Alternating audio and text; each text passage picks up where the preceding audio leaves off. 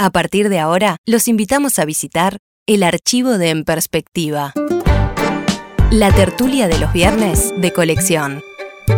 Un viaje a través de los años junto a la mesa de los viernes, la más intemporal de En Perspectiva para volver sobre temas que nunca dejan de ser actualidad. La tertulia de los viernes de colección. El 18 de mayo de 1976, Selmar Michelini y Héctor Gutiérrez Ruiz fueron secuestrados en Buenos Aires, donde vivían en el exilio. Tres días después, aparecían asesinados dentro de un automóvil abandonado, junto a los cadáveres de otros dos uruguayos, los militantes del MLN William Whitelaw y Rosario Barredo. Treinta años más tarde, Mateo Gutiérrez, uno de los hijos del Toba, se propuso reconstruir en una película la vida de su padre y recordar también a esos otros tres nombres que con el tiempo se convirtieron en símbolos.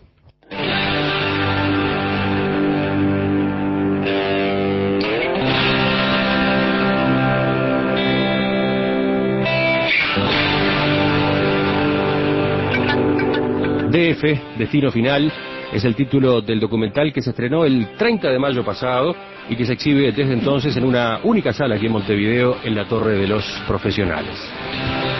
El film está centrado en la vida de Héctor Gutiérrez Ruiz, relata su infancia, la relación con su familia y sus amigos, sus primeros pasos en la política y su consolidación como una figura de primer nivel en la vida política del país. Pero también se ocupa desde el Mar Michelini, sobre todo, y asimismo de William Whitelaw y Rosario Barré. A través de la historia que van contando familiares y amigos de los protagonistas, transcurren las casi dos horas intensas que dura esta película. Una película en la que, pese a todo lo que se ha dicho, visto y oído en estos 32 años, también hay lugar para las revelaciones. En los próximos minutos les proponemos una tertulia especial para analizar este documental y para eso contamos con la presencia de Corrado Hughes. Buen día, Connie. Buenos días, Emiliano. Adolfo Fito Garcés, ¿cómo te va? ¿Qué tal? ¿Cómo están? Gonzalo Delgado, ¿cómo andas? ¿Cómo va? Y Martín Reyes, que no tiene nada que ver con estas tertulias, que viene de la segunda mañana de En Perspectiva, donde, entre otros asuntos, se ocupa de cine. ¿Cómo te va, Martín? Buen día, buen día, Emiliano. A ver, cuéntenme, así, en una impresión telegráfica para empezar, una cada uno, ¿cómo les resultó la película? Impresionante. Yo la vi en, en Avant Premier porque Mateo me había invitado y llegué a mi casa a las doce y media de la noche con una curiosa sensación de plenitud, nostalgia y admiración por lo que había hecho este hijo de una persona que yo quise entrañablemente. Sí, Connie fue el primero de los integrantes de esta mesa que vino y dijo, cuando se discuta DF, yo quiero estar. Sí, porque, porque de alguna manera eh, nos devuelve a quienes tenemos algunos años más eh, la, la, la, la vivencia de episodios en los que para nosotros como jóvenes vivimos muy intensamente, pero relatado de una manera que a mí me pareció extraordinaria. No, eh, después analizaremos de algunos otros aspectos. Mm, Sí, eh, Connie habla y habla emocionada. Sí, absolutamente. Eh, otro que también vio la película muy temprano y que pedía la volada para estar cuando charláramos sobre ella fue Gonzalo Delgado. Porque pertenece a una generación bien distinta a la de Connie. Sí, bien distinta, eh, bien de un origen familiar y de vida bastante, bastante no, muy distinto también al de el protagonista de la película, pero me pareció impresionante a mí también. Me pareció mm, muy logrado en el sentido de mostrar desde una cercanía familiar, incluso en, en- en cómo se dirigen a él los entrevistados, este, la, la visión del padre y al mismo tiempo dar su dimensión histórica sin, sin estar, sin sentir en ningún momento transmitir que está exagerando, que le está dando color por ser el padre. Eso por un lado. Y por otro, me parece una, yo se lo decía a Fito recién fuera de, de micrófono, me parece una, una película enormemente reveladora para muchos que no, no tienen del todo claro esa parte de la historia. eh, y al mismo tiempo me parece enormemente alentadora a pesar de la desgracia que cuenta. Fito, un politólogo, ¿cómo vio esta película? Y, mira, la segunda parte de la película me costó verla, porque no podía contener la emoción. Me emocionó profundamente. No sé, no sé.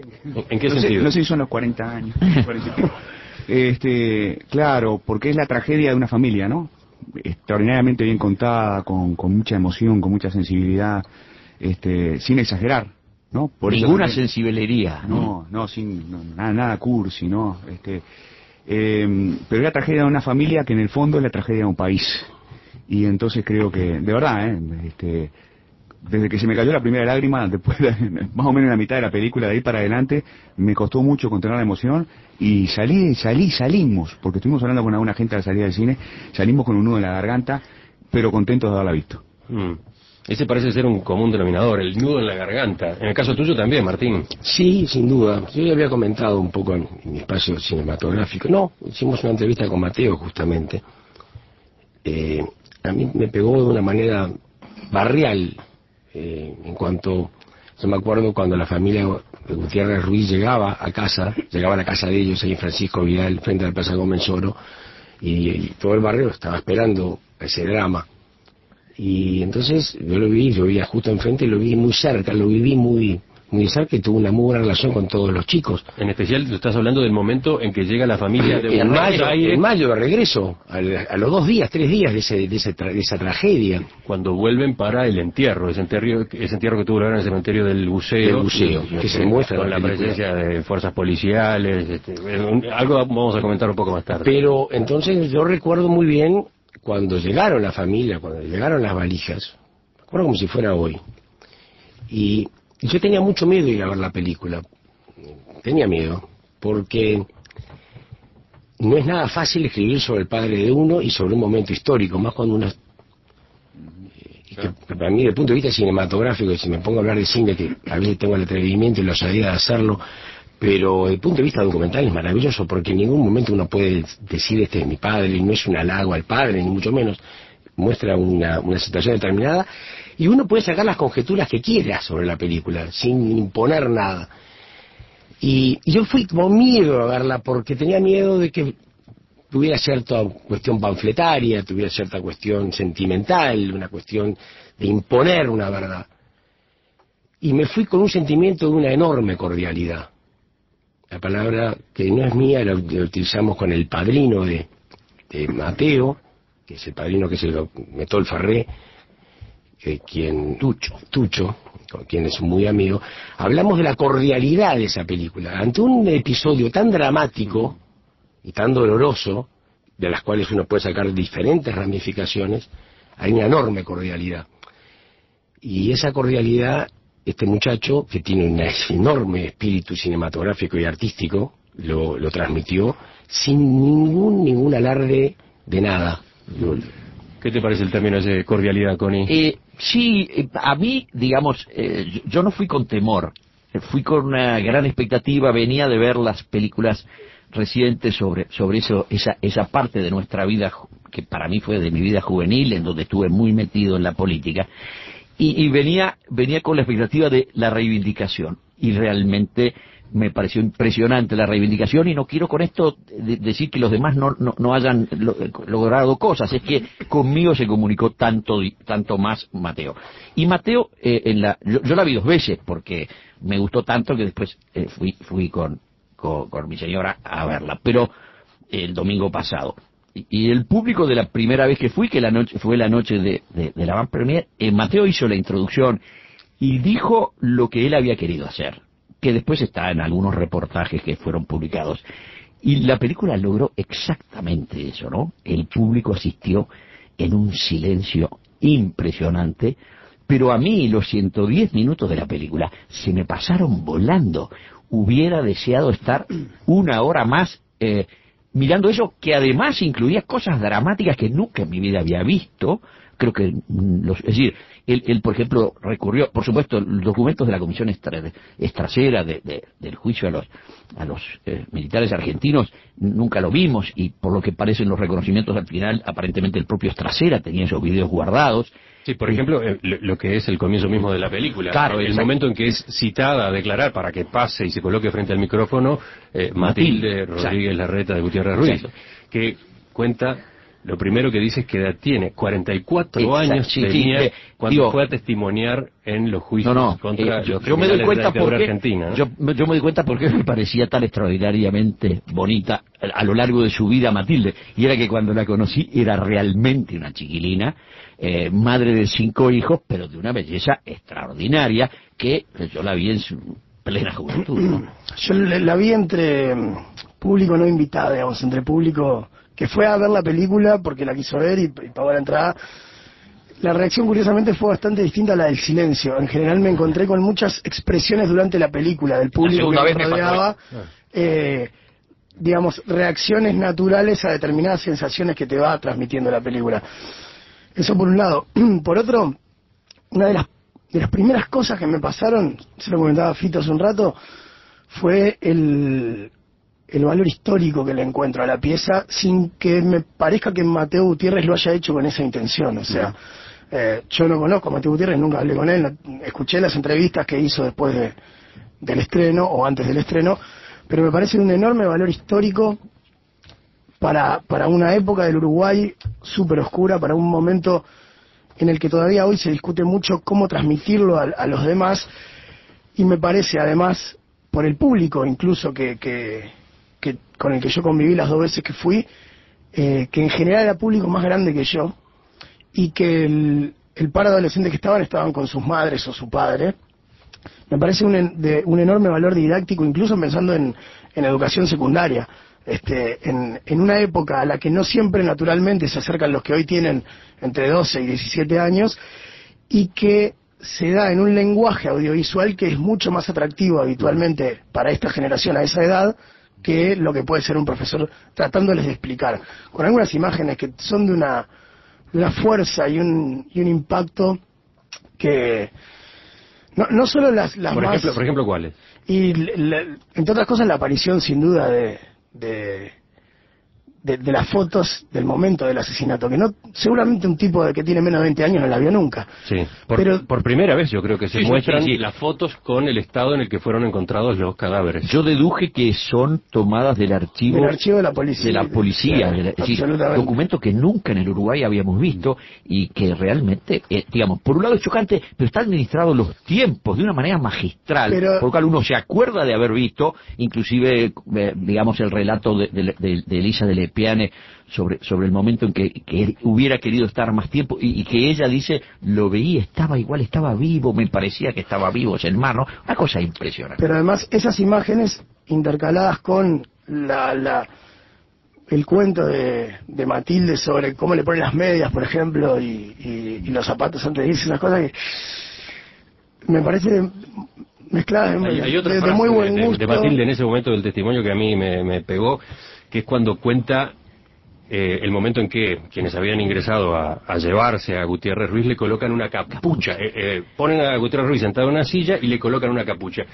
Y Matilde dice, y en ese momento Desapareció como que desapareció. Sí. Como que para mí eh, ese fue el instante en que, en que mi esposo, Gutiérrez eh, dejó de, de tener presencia física, vital. ¿no? Sí, pero además eso muy pegado a... a- Pese a que siguió sentado allí en, el, en ese salón unos minutos más, ¿no? instrucciones, ¿no? le dio Y todavía le instrucciones habló, le dio Y que instrucciones. cuando se va dice los nombres de los hijos. Tiene, tiene varios... Claro. Este, y el cuento de los terceros, cuando llegan y ven esa imagen de, digamos, Leona y cachorros, es bastante... A mí esa parte me, me, me pareció impresionante y manejada con una delicadeza y, y sin ningún abuso de ningún tipo desde el creador que me parece espectacular.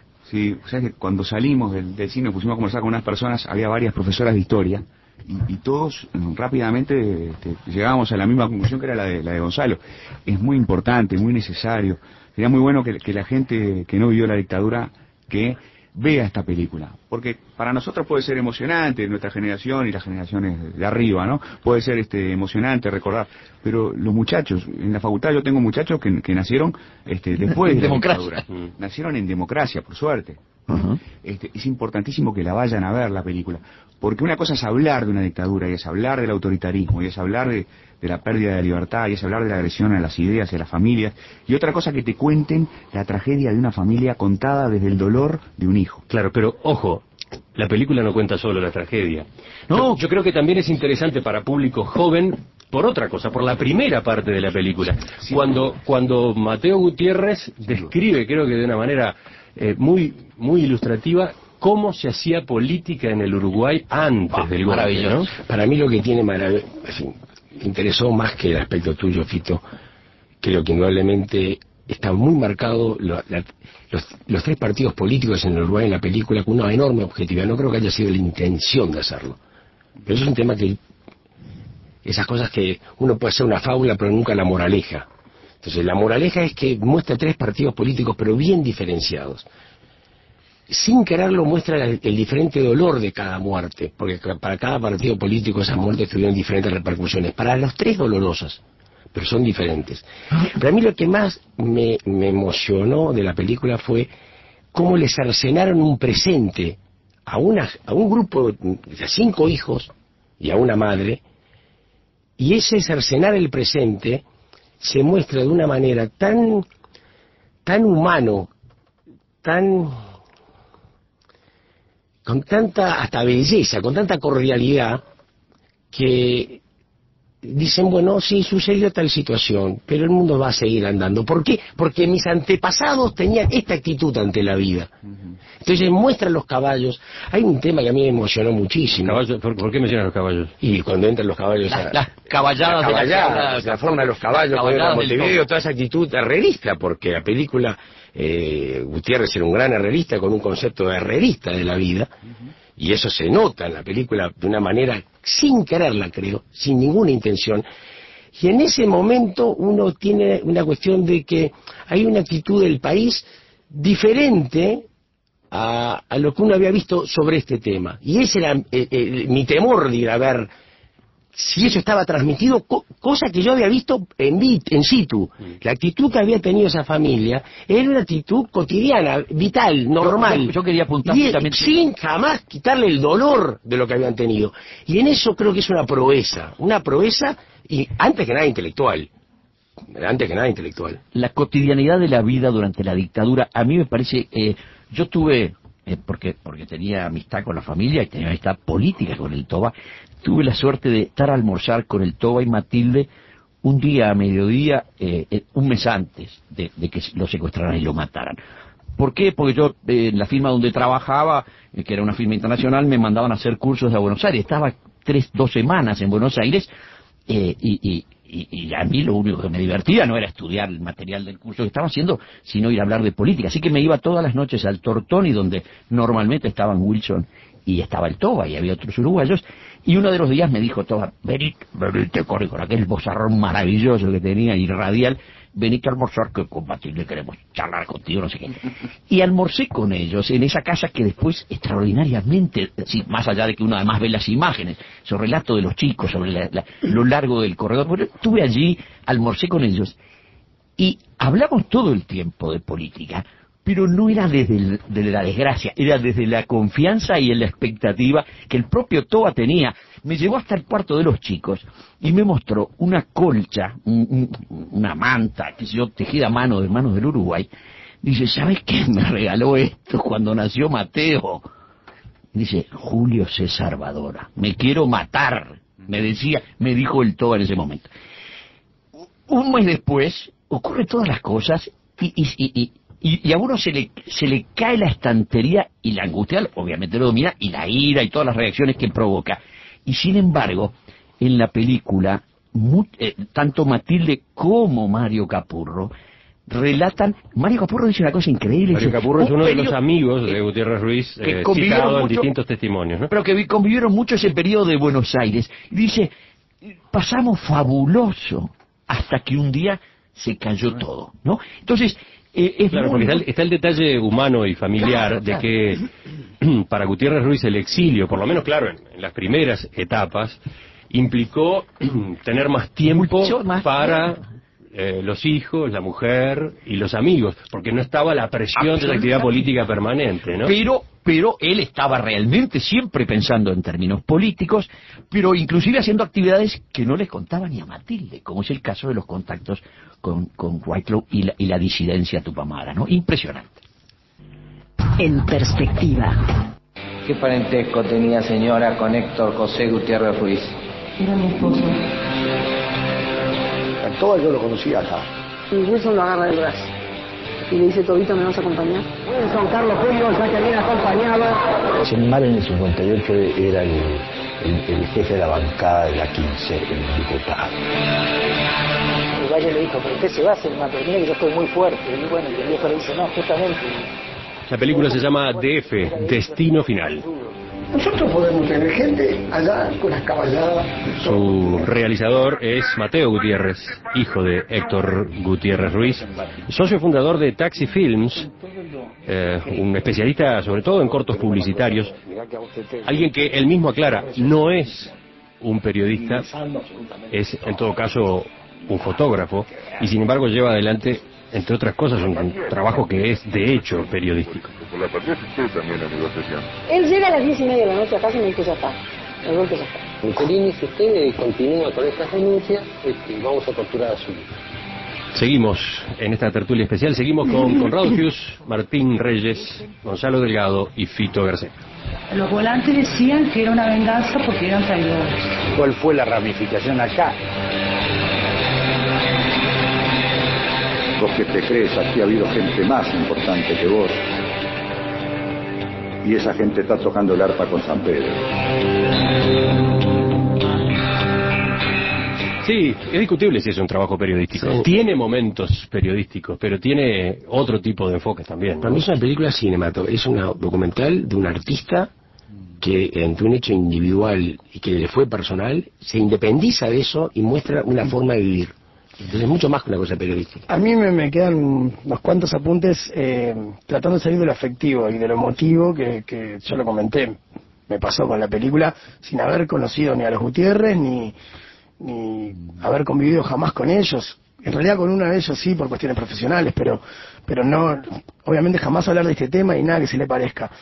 Pero en la distancia con los Gutiérrez, a mí el documental me deja un montón de, de ideas en la cabeza que son extra emotivas, que son fuera del emotivo, que son más bien racionales y que me provocan un, un enorme, no sé si es orgullo la palabra, pero sí, ¿por qué no? Es orgullo.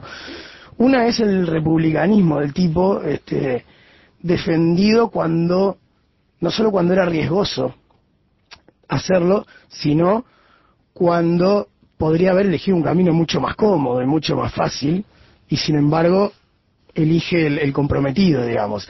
Este, y, y lo hace defendiendo o tratando de defender el republicanismo, incluso por, aunque ese le lleve, eso le lleve a vínculos y a contactos que son mirados desde sus propias filas en algunos casos, y ni que hablar por la dictadura, como de traición, por decirlo de alguna forma. Eso me parece muy destacable en el tipo, me lo transmitía Michelini, me lo transmitía Wilson, me lo transmitieron un montón de, de exiliados este, y de líderes del momento. El otro es eh, la, la, inevitable lectura política, aunque Mateo Gutiérrez no tenga la intención de darla, me parece, que te genera el, el film.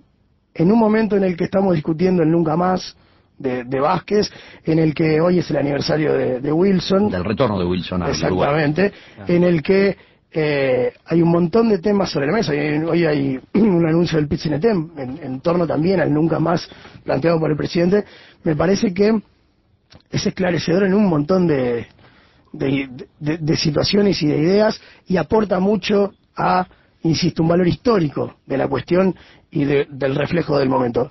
Y, y hay una afectiva que ustedes planteaban y que en realidad me surge ahora, este, no la había tomado como particular en el momento, y es lo del optimismo. Yo viví el exilio desde otro lugar totalmente distinto, eh, desde México, con, con otro tipo de vínculos, aunque Wilson era uno de esos. Y si bien, obviamente, me sentía bastante identificado con, con el, el más grande de los hijos Gutiérrez, con Marcos, por la edad en la que me tocó este, vivirlo y por las sensaciones que, que tomás. Y es la del optimismo permanente. O sea, a mí en mi casa también me transmitían ese optimismo y me parece que la mayoría de los exiliados en su momento transmitía ese optimismo porque era la única forma de seguir adelante además. Si se caían, este, no había mucha, muchas posibilidades de seguir. Ahí, ahí lo, está buenísimo las, las, las dos materiales que en los que aparece el Toba hablando con Astesiano, un personaje que... Legendario periodista de Canal 4, de Telenoche 4 de en Telenoche particular, ¿no? 4, corresponsal, digamos, en el Palacio y en el Palacio y en, el, y en, y en- y en el- la presidencia, así era el, era el periodista, pero además periodista del, del BP Color y, y- y vinculado a un episodio muy sonado de la política uruguaya de abril del año 68. La infidencia. La infidencia. Pero lo, que me parece extraordinario también es el recurso a los testimonios de gente directa, algunas de las cuales el común de los uruguayos no conocen, otros los conocen en otros roles, y tiene eh, cosas que sirven para la reconstrucción histórica y para mostrar también la personalidad tanto de Selmar como de como del Toba. Eh, que digamos, bueno, es fabuloso ver la oratoria de Selmar. A mí me, me emocionó. Yo no estuve, el 26 de, de marzo del 71 no estuve en la explanada, pero verlo a Selmar, a quien yo conocía por la afición mía y de mi papá hacia los caballos de carrera, que era compartida también con el Toba, este, me, me- me pareció que uno dice, no tienen parangón. Hoy no hay un tipo que hable como habla Selmar, ¿no? Eh, Uno lo ha escuchado en, en la televisión de repente, ¿no? Obviamente los que no lo escuchamos en vivo y en directo en la televisión, pero en el cine no es lo mismo. Es impresionante la oratoria de Germán Michelini. Es ¿no? impresionante. No, ese, timbre de voz, esa capacidad de comunicar emociones en el timbre de voz, impresionante. Como es impresionante, como decís vos, creo que vale la pena Ese, solamente... ese cierre con Astesiano, pero- ese cierre con Astesiano es después del 14 de abril, es después de la aprobación del estado de guerra interno, es después de la aprobación de la ley de seguridad del Estado, una, un peso que el Partido Nacional tuvo que asumir en ese momento y que estaba en el ámbito o, o concebido desde la posibilidad de terminar con el enfrentamiento entre los uruguayos y con una nota de optimismo del presidente de la Cámara de Diputados. Impresionante. Y la otra cosa que quería decir Sí, sí, es- eh, optimismo por un lado, pero lo otro que se, que se ve en esas declaraciones de, de Gutiérrez Ruiz es eh, sus dotes de comunicador. También, digamos, ¿no? comunicador. La voz de la que ustedes ya hablaron, eh, pero pero además este, la El- simpatía, el ¿no? estilo con el que hablaba con Astesiano y termina la película así. Pero No, y- ¿Qué, qué ibas a decir de eso tú, Fito? Eso, que vale la pena solamente ver la película para escuchar la voz de Germán Michelini y escu- escuchar un discurso así en el cine, que no es lo mismo, y escuchar la voz de, de Gutiérrez Ruiz, ¿no? Y la manera de hablar.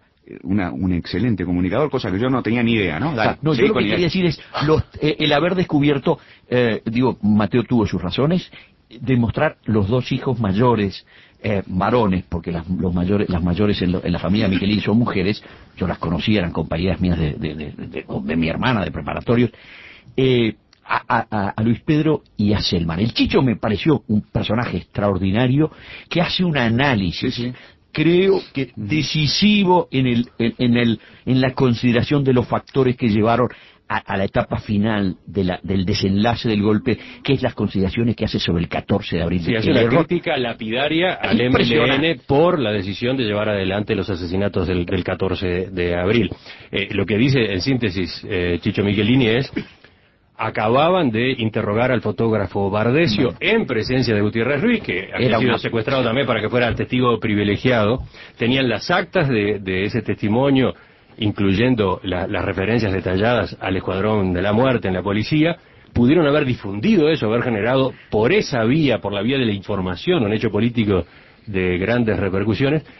No lo hicieron, optaron por los homicidios, optaron por los, Sí, la los ajusticiamientos de la vía pública. eh, que después trajeron la réplica que todos conocemos, y las actas las difundieron unas horas después, dos días después, tres días después, y pasaron completamente desapercibidas. Me parece, me parece que es un análisis muy, muy agudo y, y, de- y descubre, él vive en París, pero descubre a los uruguayos otra rama de, de los Michelini que realmente impresionan. Para, para enganchar ese análisis político, me parece que hay desde, desde el lugar de Mateo Gutiérrez muchas manifestaciones, sin intencionalidad política, insisto, pero por ejemplo la de quiénes son los asesinos de mi padre, o sea, el fin del documental tiene una clara eh, visión desde ese lugar.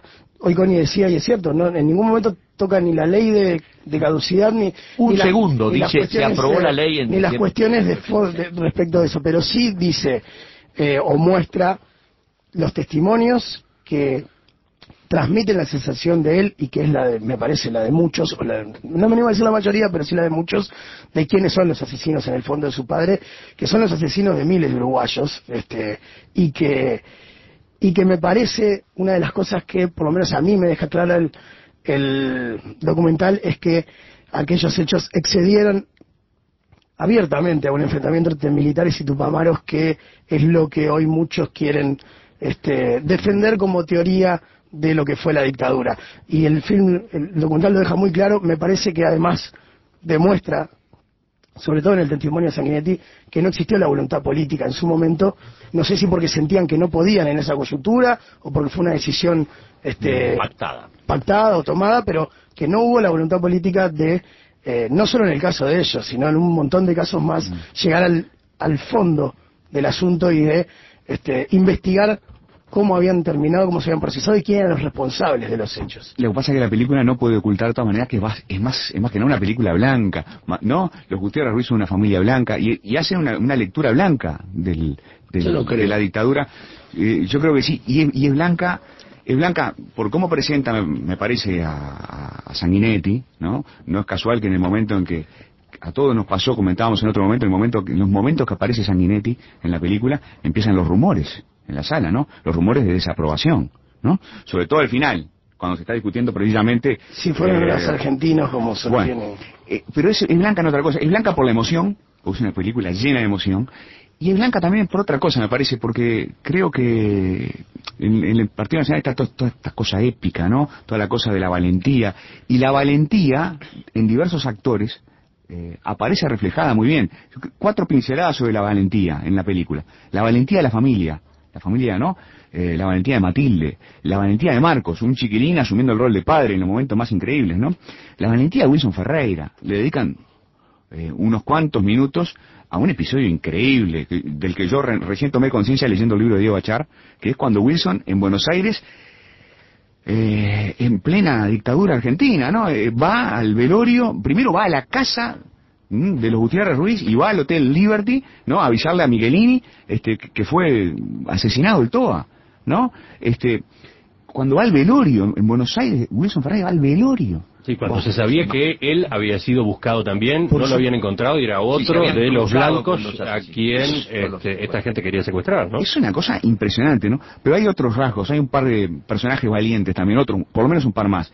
La valentía de Mario Heber, que me parece que aparece muy, eh, muy reflejada en la película. Mario Heber aparece como el protagonista de el, el entierro, uno de los protagonistas del entierro. ¿Cómo, cómo fue ese episodio? Eh, bueno, eh, lo que pasa es que era muy difícil. Primero, había un despliegue militar impresionante. Estaba el mayor Soma, que después supimos que era el mayor Soma. Estamos hablando de Cementerio del Buceo. Cementerio del Buceo. Cuando se cuando produce se- el entierro de los restos de Gutiérrez llega, Ruiz. Claro, llega, llega el, el cajón. Entonces era tumulto, éramos unas 800 o 1000 personas, yo no podría calcularlo, y cada tanto estaba, primero, lo- los milicos estaban, había fuerzas a caballo, y la emprendían, eh, en un, en un, en un cementerio lo que hay es mucho mármol, muchos pisos lisos, se vieron cada porrazo, una Claro. cosa espantosa. Sí, Pero sí. en el medio sacaban algún, algún, sable. Y luego, claro, eh, en el- el- lo- los de alrededor se ve en la película, yo estaba un poquito más lejos, eh, querían, ah, querían decir que aparentemente venía una instrucción que decían lo van a dejar en depósito, esa cosa que a veces se hace en los cementerios. Y no, no, no, lo vamos a llevar hasta su tumba, que es Claro. entrando a la izquierda y luego unos 150 metros y a, y a- y a 20 metros a la derecha estaba el- el- el- la tumba familiar. Al final, después de casi 40 minutos de lío, sin que a uno le llegaba información fraccionada de qué era lo que estaba pasando, los milicos lo que hicieron fueron, dijeron, dos en fila, es decir, lo llevaron, eh, eh, digamos, en hombro, y ahí aparece Volonté, y aparece Horacio Muniz, y aparece, y aparece el propio Mario Heber, y, y pelean ahí por la, por la, por la bandera, y luego se... Sí, porque hay una orden de sacar la bandera, sacar la bandera. del Es que no había derecho a que tuviera la bandera, el presidente de la Cámara de Diputados. Y, y bueno, el, el- el cajón lo, lo entran al, al, al nicho, no es al nicho, al, al panteón, lo cierran, se ponen en unas flores y un milico dice dos en fondo y nos obliga a todos a ponernos dos en fondo, con lo cual se hace una larga fila y nos dan unos 10 segundos a cada pareja que vamos frente a la tumba. Y, yo me pongo la cola y quedo a unos, yo qué sé, 30 arre- adelante mío y no sabía quién quedaba conmigo. Y cuando quedé adelante de la tumba del Toa, yo como cristiano me puse a rezar en silencio. Y la persona que estaba al lado mío, en, a voz en cuello, se mandó una oración que lamenté no tomar apuntes, pero fue imponente las cosas que dijo, era el señor Carlos Algorta.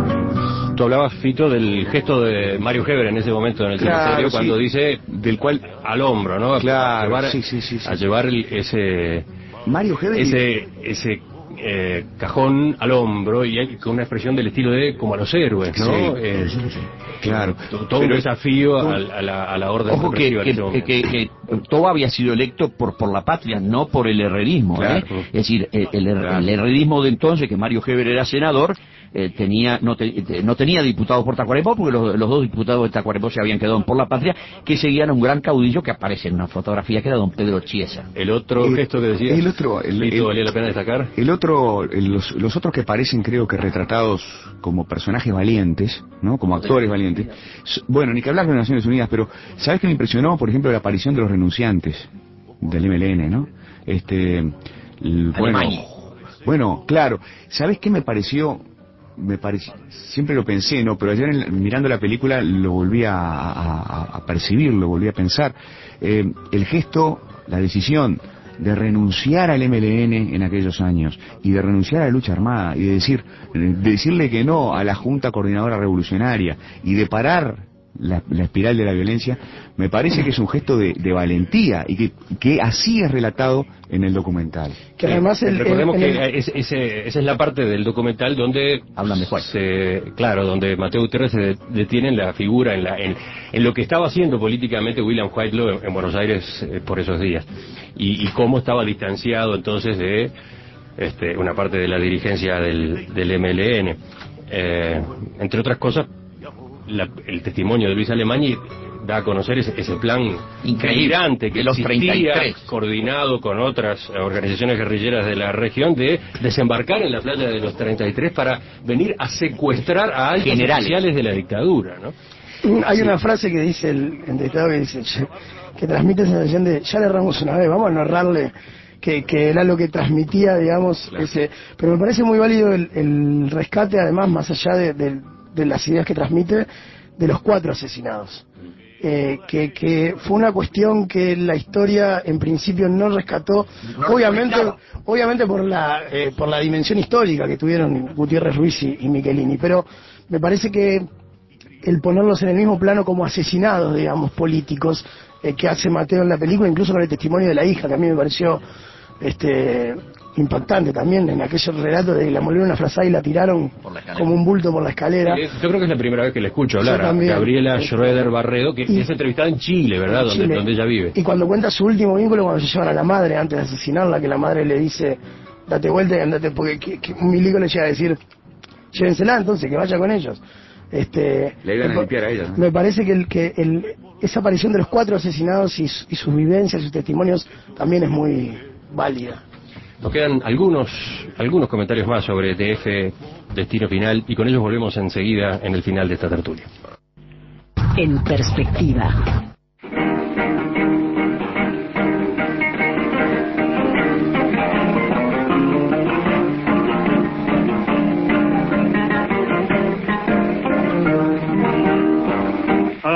Alzan la cinta, parten los troncos, como saetas al viento. ¿Qué hace Gardel cantando? Se preguntarán algunos oyentes.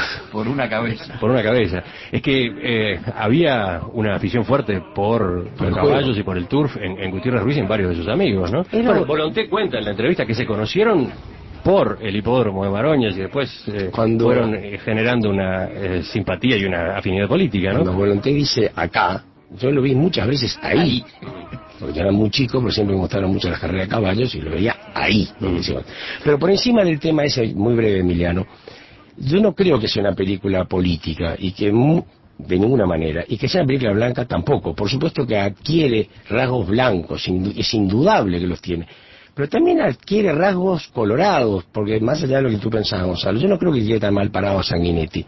Sanguinetti lo muestran como una persona que ha manejado el poder desde hace 150, 200 años, no sé cuántos años en el poder los colorados, y tiene una forma de ver el poder y ver la política, una forma muy diferente de los blancos. Y, y el Frente Amplio, que es un país, un, gobier- un- un gobierno, un partido, un partido nuevo, también tiene esa incertidumbre de qué va a ser el futuro. En ese sentido hay un tema que lo maneja brillantemente Metol, que dice, hay un pacto de sangre, los muertos de la dictadura y crearon al, al Frente Amplio a través de un pacto de sangre. Por primera vez el Frente Amplio tenía muertos propios, como los habían tenido los otros partidos en otras luchas. Entonces ahí surge un partido. Pero yo no quería hablar de eso, porque para mí hay un tema que es mucho más importante, y que es la elección, por lo menos como yo lo veo, es el desatino de lo que sucedió. No importa quién fue más o menos culpable, si fueron los militares, más eh, se le fue la mano, o si, a los, si a los- como tú decías Gonzalo, si los tupamaros tuvieron que haber cortado, si... La monstruosidad de lo que pasó es absurdo. Acá decía Mateo, que a él le preguntan los hijos, ¿por qué mataron a, a tu abuelo? Y no hay explicación. No hay ninguna explicación. Y eso para mí es lo más dramático. Como cuando se rompe un hilo de algo, no sabes dónde termina. Y eso por eso cuando uno dice nunca más, son todos lugares comunes, porque el hilo se puede romper en cualquier momento. Y eso la película lo muestra clarísimamente. Y uno lo que tiene que evitar siempre es que esos hilos se rompan. Porque si hay alguien que no merecía morir así, era ninguno de los cuatro muertos. Y de la forma como murieron. Yo coincido, en que, modos, yo eh, coincido en que hay que no tra- tratar de nunca romper ese hilo. Pero después de roto, igual la historia termina este, asignando responsabilidades. Y desde mi humilde punto de vista, el nunca más no es un lugar común. Pero no es, No puede ser un lugar creo- común, Creo eh, no es un lugar común en un sentido, el nunca más se ha pasado miles en etapas de la historia. Yo no estoy hablando de que esté mal o no buscar los culpables, eso no digo eso. La película lo que va es a mostrar el absurdo de esa muerte, el desatino de lo que sucedió ahí. Y eso es lo primero que uno tiene que cuidar. Por eso habla, hablo de la cordialidad de la película. Que hay valores que hay que defender muchísimo más que determinadas abstracciones. Exactamente, eh, es lo que yo destacaba del barrio republicano de Gutiérrez Ruiz, pero, pero de ahí a que nunca más sea un lugar común. Yo no lo digo en un sentido político. Yo, quiero, Yo tampoco. Yo quiero, yo quiero de- de- decir una, una cosa que me parece que es de la que le da, de las tantas que le da mucho valor esta obra de Mateo. Eh, Matilde eh, es mostrada como es, una mujer estupenda, pero también además totalmente apegada a no hacer verso. ¿Y en qué sentido lo digo? En, el comienzo, cuando relatan la vida de ellos, ella en un momento le dice que el Toba no puede, no van a poder salir con unos amigos, qué sé yo, porque tiene un acto político en Tacuarembó. Y ella dice, yo me, per- me engañé, yo me engañé, no dice que la engañaron. Yo me casé, yo me casé Con un hombre de con un hombre de campo y ahora me encuentro con un político que, a- que clama eh, o que, lo aclaman las multitudes.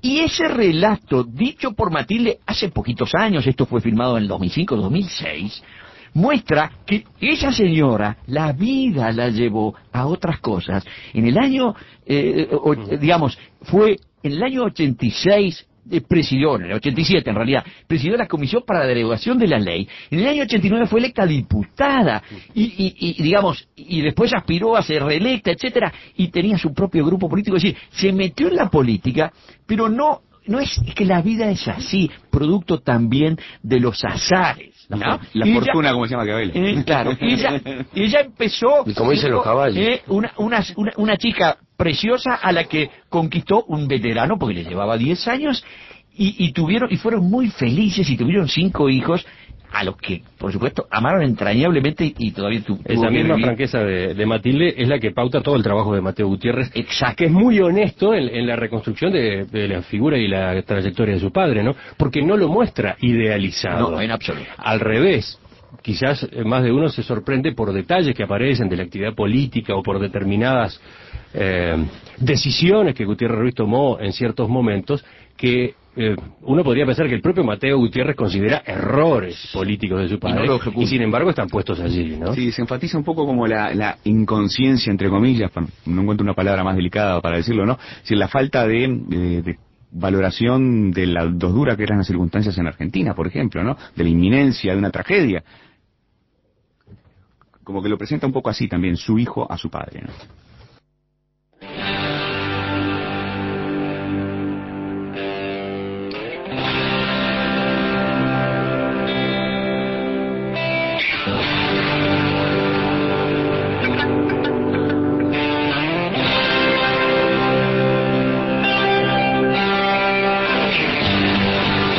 Película se llama DF, Destino Final, su director es Mateo Gutiérrez. Se está exhibiendo solamente en una sala en Montevideo, una cosa que no se entiende mucho, eh, la Torre de los Profesionales.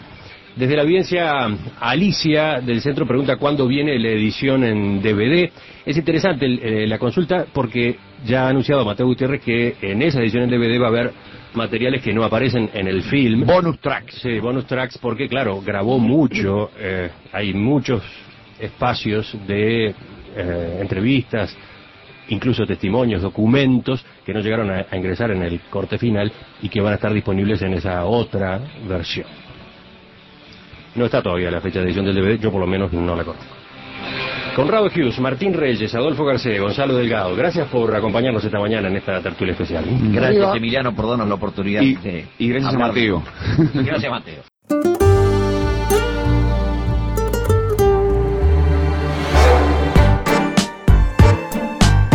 Esta fue una realización de En Perspectiva Producciones.